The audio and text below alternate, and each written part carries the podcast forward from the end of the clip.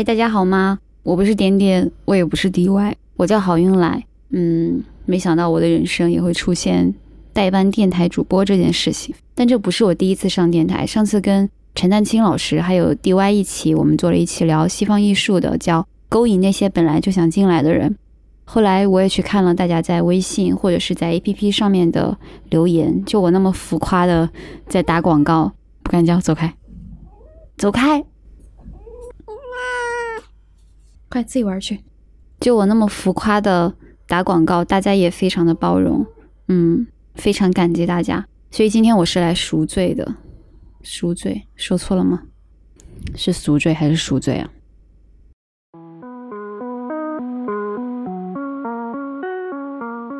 十一月份以来，我发现在微博吃瓜吃的都有点累，就但还好，就是在一波社会新闻里面，艺术也有几个小的热点。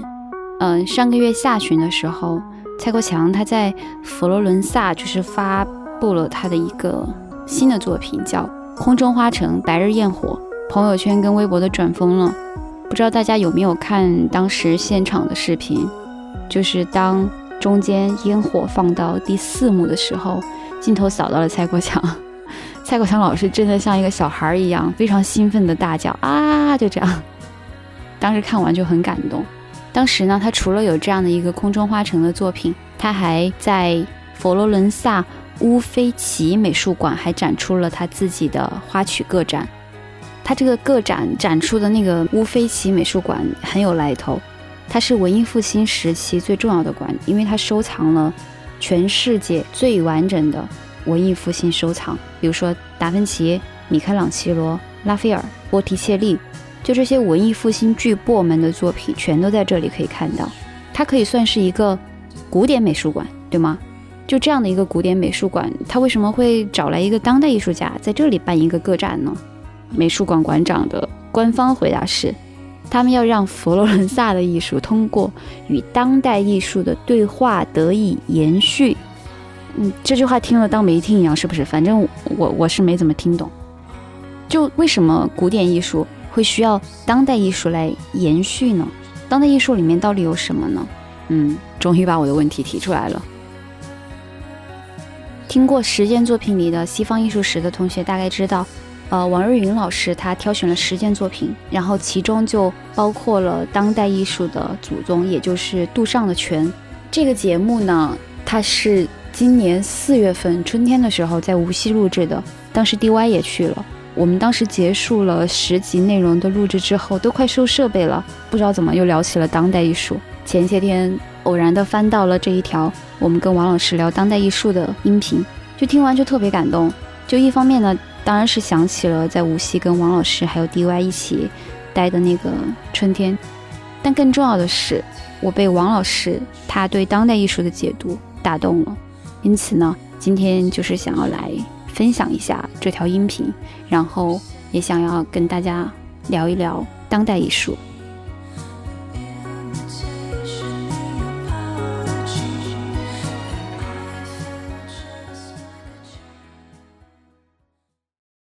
我们介绍了十位艺术家，您最喜欢的是谁？我才是杜尚。对啊，你都知道答案了，不用我说了，因为人家可以改变你人生的嘛。那些艺术家改变的是你。艺术的眼光啊，或者什么，那就是浅层次上的东西嘛。艺术不那么重要。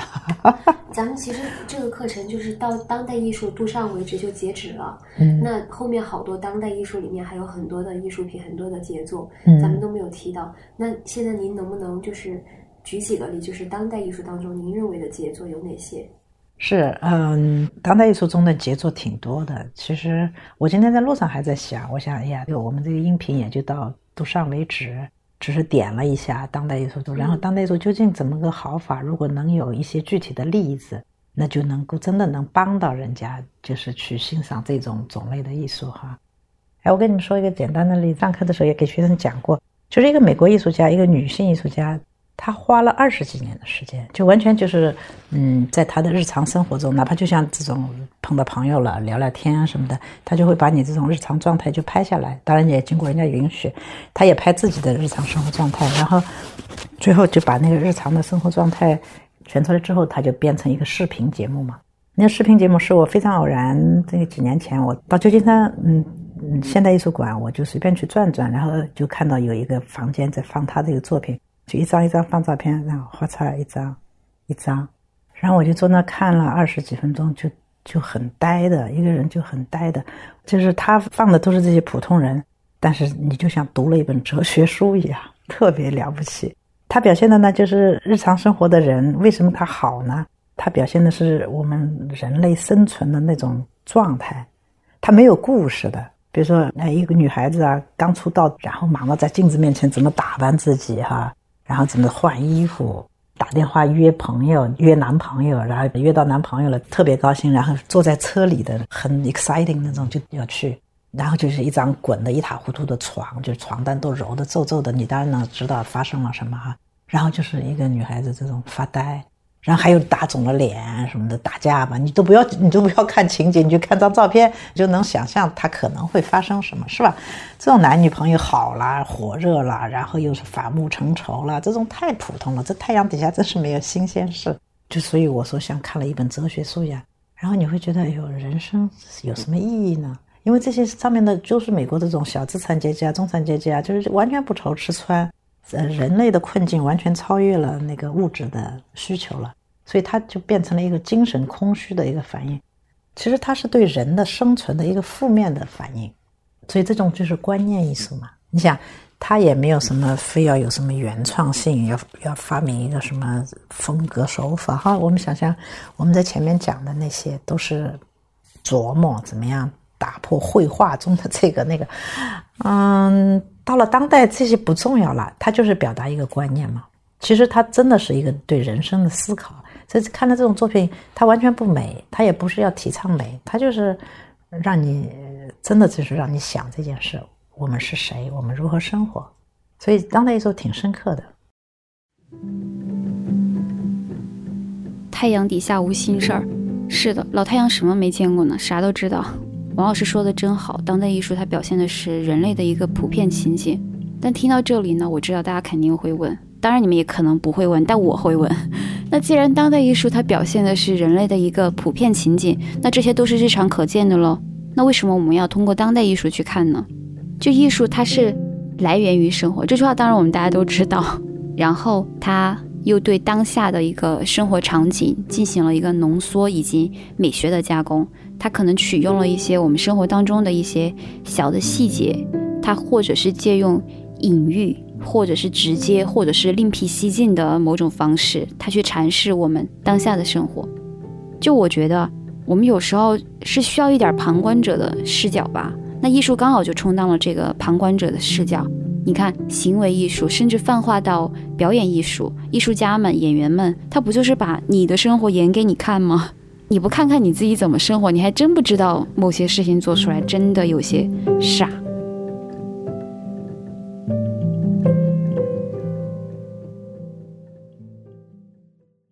昨天就是我看了，就前两天在朋友圈转的一篇微信，大家都在转，叫我朋友是个行为艺术家，他把杨永信家里的电给断了。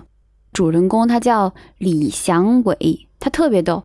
就这个人，他曾经虚造了一个叫王大力的人，然后他混进了广美广州美术学院的毕业典礼，然后他从院长那里领到了一张毕业证，他也没做啥，他就是偷偷写了一个王大力的这样的一个小纸条，递给了当天就是典礼的主持人，然后他跟那个学长借了一套学士服，他就上台把这个毕业证领了，很诙谐吧？王大力他把我们现在习以为常的流水化的仪式给冷幽默了一把。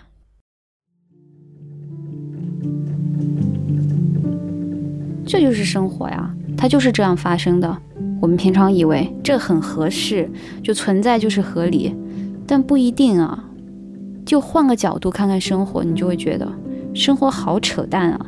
就大家一本正经的都在坚持些什么规矩呢？这规矩是谁定的？就怎么莫名其妙就有了这么多的规矩？当然，当代艺术、行为艺术，包括我们说的观念艺术。除了有陈伟祥们，就是对于生活开的这些小幽默，他还有一些艺术家，就是像王瑞云老师他所看到的那样，就是他们在讨论一些深刻的或者说是永恒的问题，比如说爱、性别、生命、自然、人与环境、人与人之类。就好久之前了，就有一个视频又刷爆了微博。为什么微博那么容易被刷爆？不知道大家有没有看过？就是有一位艺术家，他在美国的 MoMA 展厅里面，他放了一张桌子，然后两把椅子，他自己就坐在了其中的一张椅椅子上，然后另外一张椅子呢是留给观众的。就只要你报名，保持沉默，戏不要那么多，你就可以上去跟这位艺术家对视一段时间。然后有些人看着看着就笑了，还有大部分的人就哭了。但艺术家呢，嗯，他一直都挺平静的，因为他需要做很长的时间，他需要维持那样的一个状态。就照他自己的话说，他就像块石头一样岿然不动，直到直到直到有一位胡子都白了的一位男士上场，非常的帅，他蹬着一双帆布鞋，搭了一身西装，很帅，大家可以去看一下。就这位男士呢，他是这位艺术家的前男友，哼，又是一个前女友跟前男友相逢的一个一个画面。他们曾经在一起做过很多的作品，在这次见面之前，他们已经很多年都没有见过了，所以艺术家看到前男友呢，就情绪有些激动。嗯，这个就是让大家感慨的一点，也是大家转发就是议论比较多的这样的一个内容。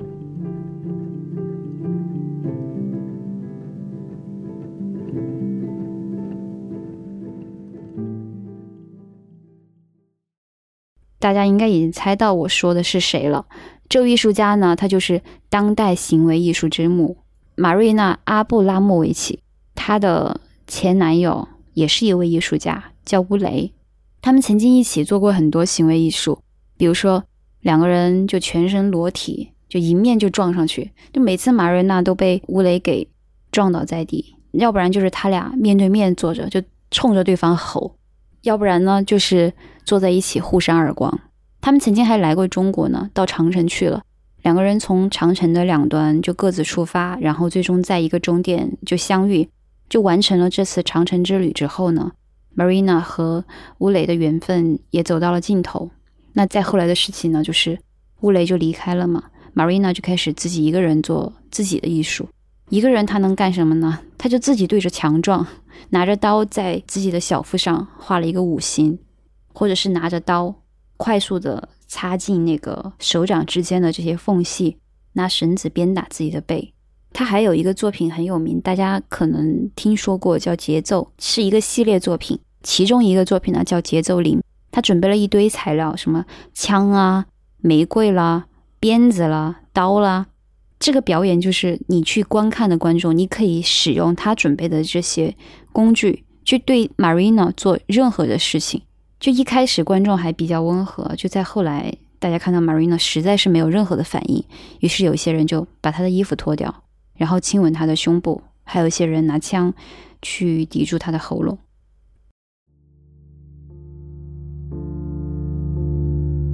这些是什么意思呢？有一。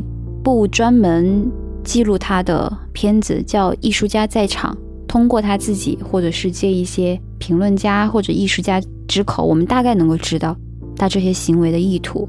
他和乌雷作品里面那些冲撞，他要表现的原来是男女性别之间的冲突，然后他让大家对他为所欲为。他想要表达的是不能给罪恶自由，然后文明其实十分脆弱。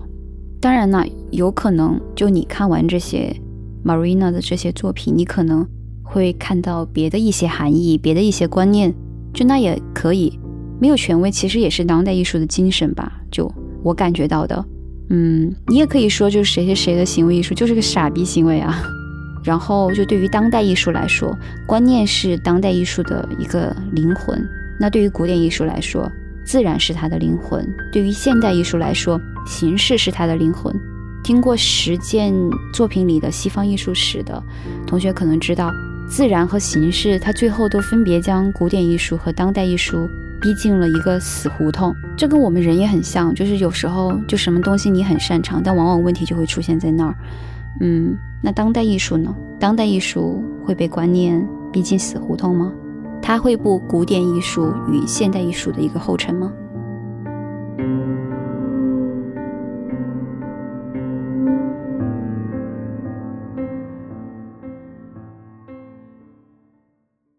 嗯，那天我在跟东毅也在聊，就是感觉当代艺术现在兴起，资本其实它有加入很大的力量，就是是资本促使着当代艺术走到人们的眼前，因为资本需要这个当代艺术。是的，嗯，事情就是这样子的，嗯。其实我们这个篇幅太少了，其实当代艺术中间就出现了很多问题，然后这个问题就障碍了人家去接受当代艺术，就把它看成是一个负面的事情，就是因为当代艺术别人觉得它是最好糊弄的，不是吗？因为你要是做古典画家，你画的不好，别人谁都看得出来，你不像嘛，不准嘛，是吧？当代艺术的观念是你没法说它不好，对啊，观念就是这样。就是啊，然后他还就就是觉得撒狗血啊什么的，就是皇帝的新衣这种现象特别多，因为别人都觉得。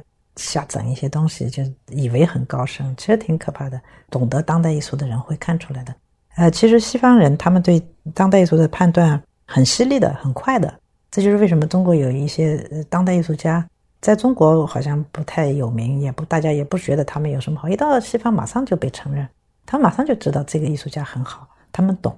不是当代艺术在国内，你觉得现在发展的怎么样？就中国的当代艺术，中国当代艺术，他们现在都共同认为就是有乱象嘛，就是因为很多很多展览，你一走进去，你就不怎么要看，因为很多皇帝的新衣在里头，这是一；第二，很多的模仿在里头，因为当代艺术他也会模仿嘛，他不一定非得模仿你那个形，是吧？他就模仿那种样子或者状态，那个。或者就是说故作高深等等，这这这些东西一放进去，那艺术马上就就会贬值嘛。这就是为什么当代艺术受人诟病很多啊，它很容易被诟病。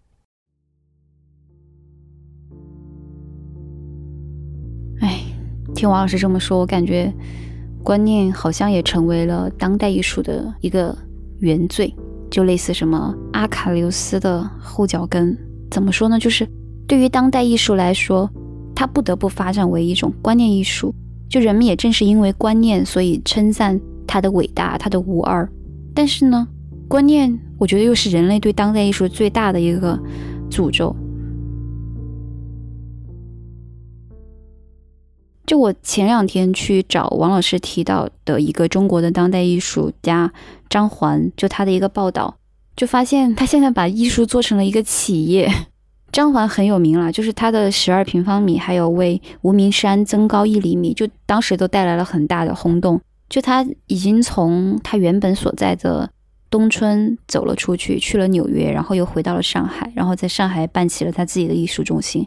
但奇怪的是，在他的这个艺术中心里面呢，就员工们得就得打卡，你知道吗？按时上班，就这让我这是让我最匪夷所思的一点。而且他们集体创作，然后创作之后的那个成果呢，最后是署上张环的名字。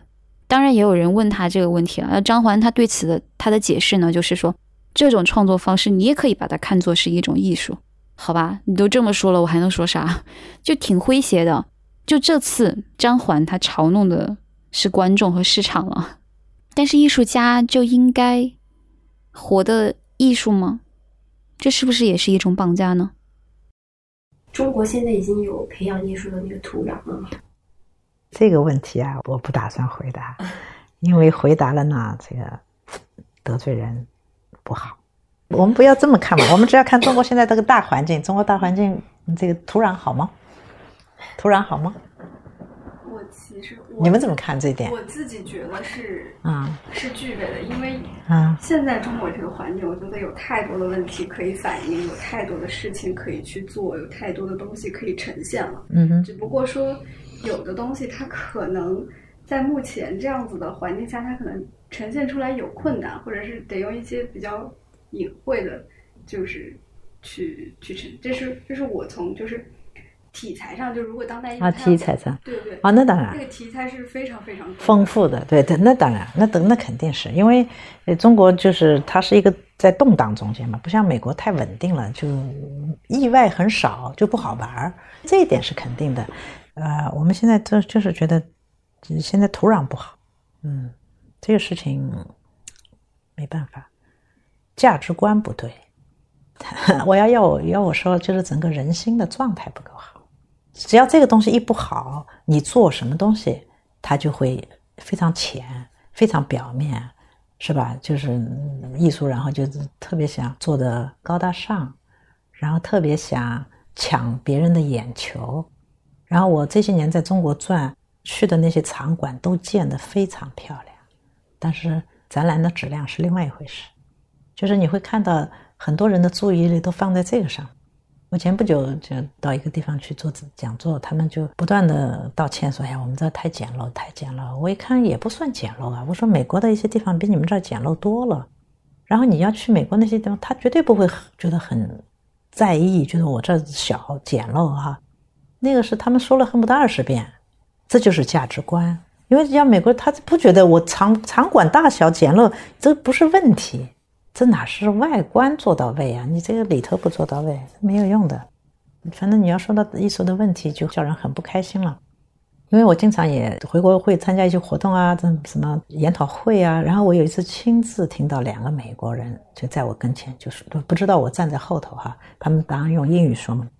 因为那个展馆特别漂亮，他们当时怎么说的？婚礼越盛大，然后这个呃婚姻越短命。你明白这意思吧？就是。哎呀，那个场面，你想开幕式，高大上的那个展场，然后又是鲜花，又是美酒，又是美人，就是一大堆。你像中国这种很璀璨的场合，你们一定不少见，是吧？然后弄得这样事儿事儿的这样，然后那些请一堆外国专家，所谓是吧，都来撑场面的，然后做起来就是一个国际性的艺术活动，然后他们两个就在那儿笑。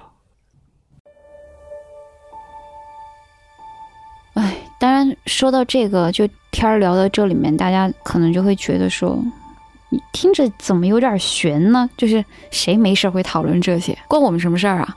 但是当代艺术，刚刚老师不也说嘛，就是当代艺术它是从生活里面来的，就不管艺术家们把这些话题，他拔高到了什么地方，他把它推到了一个什么样的极端，但他们最终是可以，也是必须要回到生活上面来的。嗯，我自己觉得的是，其实艺术家的困境也是我们的困境。就艺术人他新的状态，也是所有人新的状态。就我们现在的文化，不知道大家有没有这样的感受？就我感觉是一种胜者逻辑，就鼓励大家积极向上。我身边的也不是我身边，就我感受到的，我觉得年轻人都挺丧的。虽然一会儿又开心了，但都挺丧的。人怎么活着活着，连做个废物的权利？出世的权利都没有了呢？世俗意义上的成功与名利绑架了太多的人，但我不觉得现在的年轻人就是自己从内心有多认同这种成功哲学。大家都有点亦步亦趋，都走得比较勉强。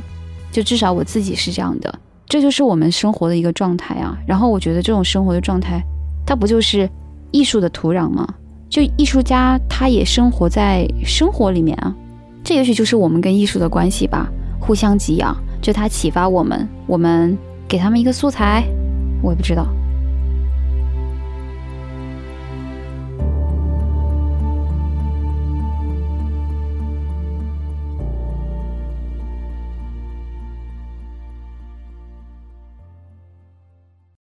哎，其实话说到这儿，我还呃在想，我我在这之前就想了，我想，哎呀，其实我应该选一些中国的好艺术家，嗯，来写一写他们。后来我就还跟朱英春说，哎，我说其实我可以写一写你哈，因为他的那个对待艺术的态度跟别人不一样，我很喜欢，是吧？朱英春是一个哈，他们就普通的观众跟艺术家之间需要有一个东西能把它真的连，需要一个中间过渡的，哎，就是。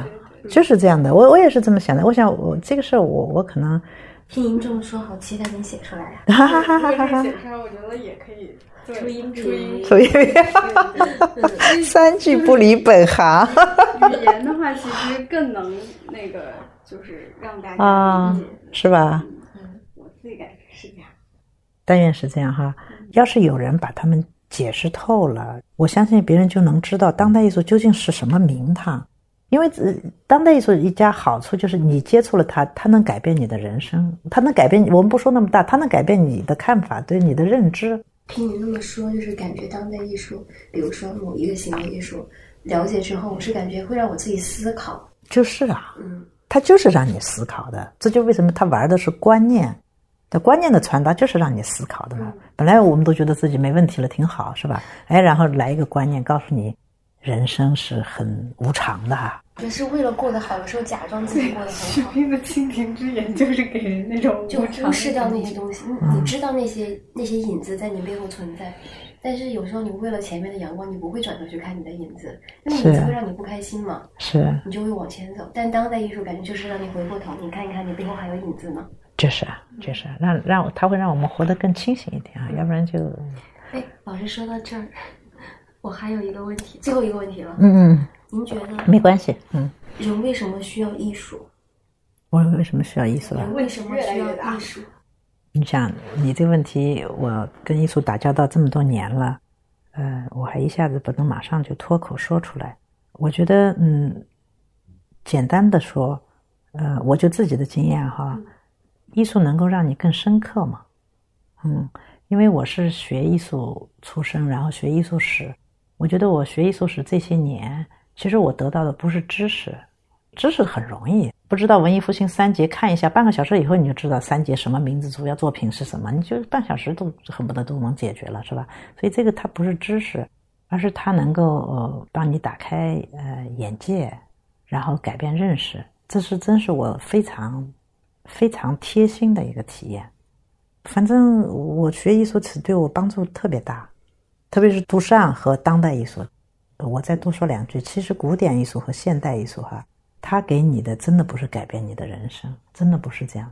你看古典艺术，它就是给你美，它不会让你想我应该怎么生活，它不会给你想这种问题。我我不知道，我觉得我是这么，可能有的人会从中得到不一样的哈，但是至少对我来说，我欣赏古典艺术，我肯定是看他画的有多好，画的有多像啊，哎呀，构图多好啊，什么就是你你会被这些东西抓住哈。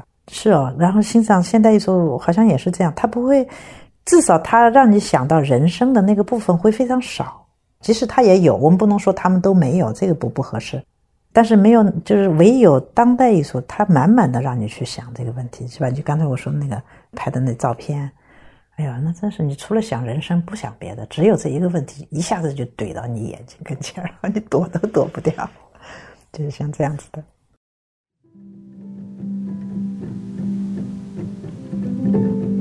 唉，听到这儿，大家是不是很多人已经关掉了？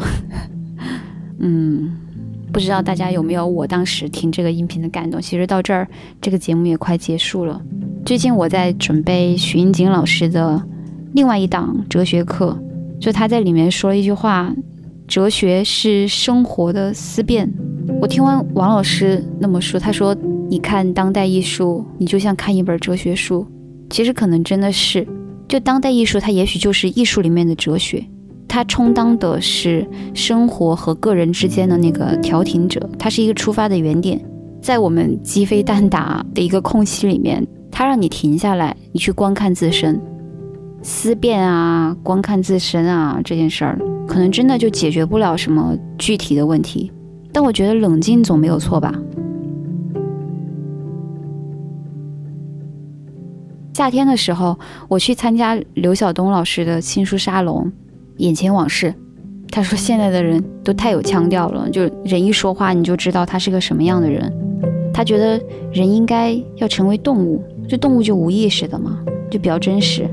他这句话我理解的是，人应该成为他自己，而不是成为什么样的人。但我们自己是啥样的这个问题，就有点玄学了，就是得花很长的时间去搞明白。嗯，就人，我觉得人不是孤岛，你没有办法独自成为你自己，你也没有办法在有限跟自我里面成为你自己。只有当我们触碰到了什么东西，然后它反弹回来，我们才能找到自己。我觉得艺术这个东西，你就可以去碰一碰。你看，我做完王瑞云老师的实践作品里的西方艺术史，我就想了好多东西。就刚刚说的那些，我觉得都是我听完这个节目想到的吧。好啦，我叫郝运来，再见。